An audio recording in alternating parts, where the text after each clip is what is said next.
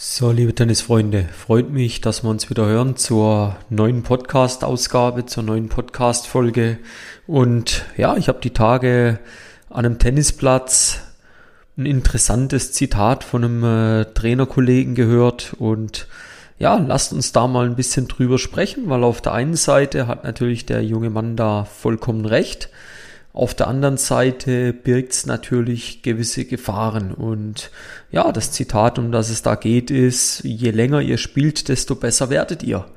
Und ich frage mich da natürlich, wirklich? Wirst du wirklich besser, wenn du nur regelmäßig, wenn du viel spielst, wenn du ja mehr oder weniger einfach so ein bisschen auf dem Platz im Training vor dich hin dümpelst oder braucht's da schon ein bisschen mehr? Und äh, ja, wer den Podcast verfolgt und wir sind ja weiter fleißig am Wachsen, der weiß, ich rede da nicht um den heißen Brei rum. Und ja, ich glaube, je länger du spielst, du wirst nicht wirklich besser, weil in dem Kontext, wie er das gesagt hat, kannst du nicht besser werden, weil wenn du als Trainer dann keinerlei Input gibst, auf was du achten solltest, wo du die Schwerpunkte setzen solltest, wenn der Spieler nicht weiß, was er überhaupt auf dem Platz zu machen hat, wie er sich in gewissen Situationen verhalten sollte, wie er ja, wie er sich gegen seinem Gegner gegenüber verhalten sollte, dann äh, wird es schon relativ schwierig, dass man da ja mit viel Spielen wirklich an sein Ziel kommt. Wo ich natürlich vollkommen der gleichen Meinung bin, ist, dass wenn man sagt, ja gut, du trainierst regelmäßig, du hast eine gewisse Anleitung und du gehst dann frei spielen, dann in der Kombination, dann kann das natürlich durchaus durch die Decke gehen. Aber da hängt natürlich ja sehr, sehr viel am seidenen Faden und da muss man auch knallhart sagen, da ist so ein bisschen äh, die Frage zu stellen, ja, warum geht denn keiner mehr frei spielen? Die Leute, die trainieren, die trainieren, die trainieren, teilweise vier, fünf Mal die Woche, aber die ja mal frei spielen gehen, das was die äh, in Anführungszeichen ältere Generation unter uns, was uns früher ausgezeichnet hat.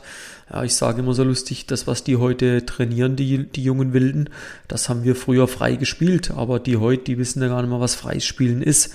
Und ich denke, da muss man aufpassen, weil je länger du spielst, du wirst nicht automatisch besser. Also es braucht erstmal einen ganz klaren Plan, was du dann auch zum Beispiel machst im Training, was du dann zum Beispiel machst im freien Spielen. Und äh, was ganz viele vergessen ist, es gibt eben die Stufe Training, es gibt die Stufe freies Spielen und es gibt die Stufe dann der Wettkampf.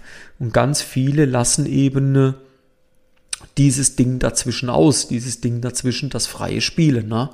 Und so wie das der Trainerkollege in dem Zusammenhang gesagt hat, er meinte damit tatsächlich, ja, je länger ihr spielt, also je mehr ihr im Training spielt, umso besser werdet ihr. Ja, aber wenn da einfach irgendein Schrott dazwischen gemacht wird, dann muss man knallhart sagen, da wird überhaupt nichts besser. Und da ist so der Punkt, da geht es dann wirklich dahin, äh, was wird letzten Endes im, im Wettkampf, was wird letzten Endes, bevor es in den Wettkampf geht, was wird überhaupt im Training vermittelt. Und die Dinge, die teilweise im Training vermittelt werden heute von Trainern, die sind ja, ja, die sind äh, fernab jeglicher Realität. Das sind Dinge, die dort trainiert werden, die in keinster Weise im Wettkampf vorkommen. Und ja, wenn man sich das anschaut, wir haben ja die Tage, der ein oder andere sicherlich die äh, US Open auch ein bisschen verfolgt. Und ja, da hat es ja Paradebeispiele gegeben, wo zum Beispiel der erste Ball nach dem Aufschlag hingespielt wird und wo dann daraufhin der Folgeball hingespielt wird. Und wenn man sich das dann mal im Verlauf mal ein bisschen genauer beobachtet hat, wie hoch eigentlich die Erfolgswahrscheinlichkeit dann jeweils ist, und das ist, das ist unglaublich. Und wenn ich das jetzt aber im Training dem Spieler vermittel und dann sag, so, jetzt gehst du mal raus in den, äh, in den, äh, in den Modus des freien Spielens und testest das dort mal aus dann äh, kann eine Entwicklung stattfinden. Wenn er dann das nächste Mal ins Training kommt, dann frage ich ihn, und wie hat das geklappt im freien Spielen? Ja, da die und die Herausforderungen gehabt, aber das und das lief schon ganz gut. Äh, dann haben wir ein Feedback, auf dem wir ansetzen können. Aber wenn man dann hört, freigespielt wurde nicht, es wurde im Wettkampf probiert und ja, wir kennen das alle. Im Wettkampf, da haben wir alle ein bisschen Nervosität mit dem Rucksack dabei. Da sind wir ein bisschen, äh, ja, da sind wir ein bisschen ja, sind wir ein bisschen vorsichtiger vielleicht vom Spielen, da sind wir etwas zurückhaltender. Dann müssen wir uns nicht wundern, wenn das hinten raus eben in die Hose geht. Und da fehlt halt ein ganz wichtiger Punkt, dieser Aspekt des Spielens dazwischen, weil das gibt dir dann letzten Endes eigentlich Vertrauen in dein Spiel, das gibt dir Vertrauen in deine Handlungen und das macht dann letzten Endes dein Tennisspiel aber auch besser. Und ja, drehen wir uns im Kreis, kommen wir wieder auf den Ausgangspunkt zurück. Je länger ihr spielt, ihr werdet nur dann besser, wenn ihr das Ganze nach einem System macht. Ihr werdet nur dann besser, wenn ihr auch regelmäßig frei spielt.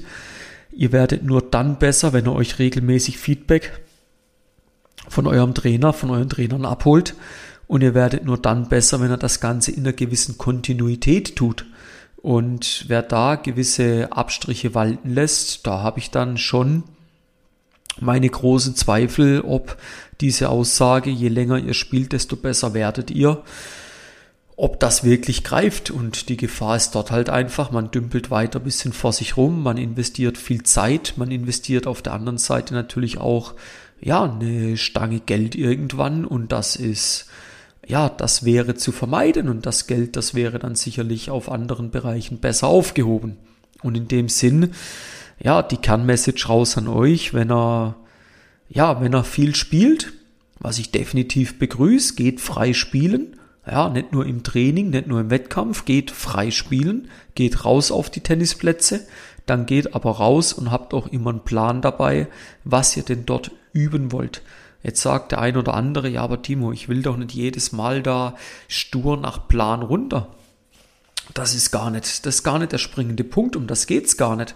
Aber du wirst automatisch, wenn du im Training zum Beispiel trainierst, ich bin da momentan mit einer, mit einer Seniorin dran, dass die, die Aufschläge konstant in die Rückhand der Gegnerin und den ersten Ball in die freie Platzhälfte spielt.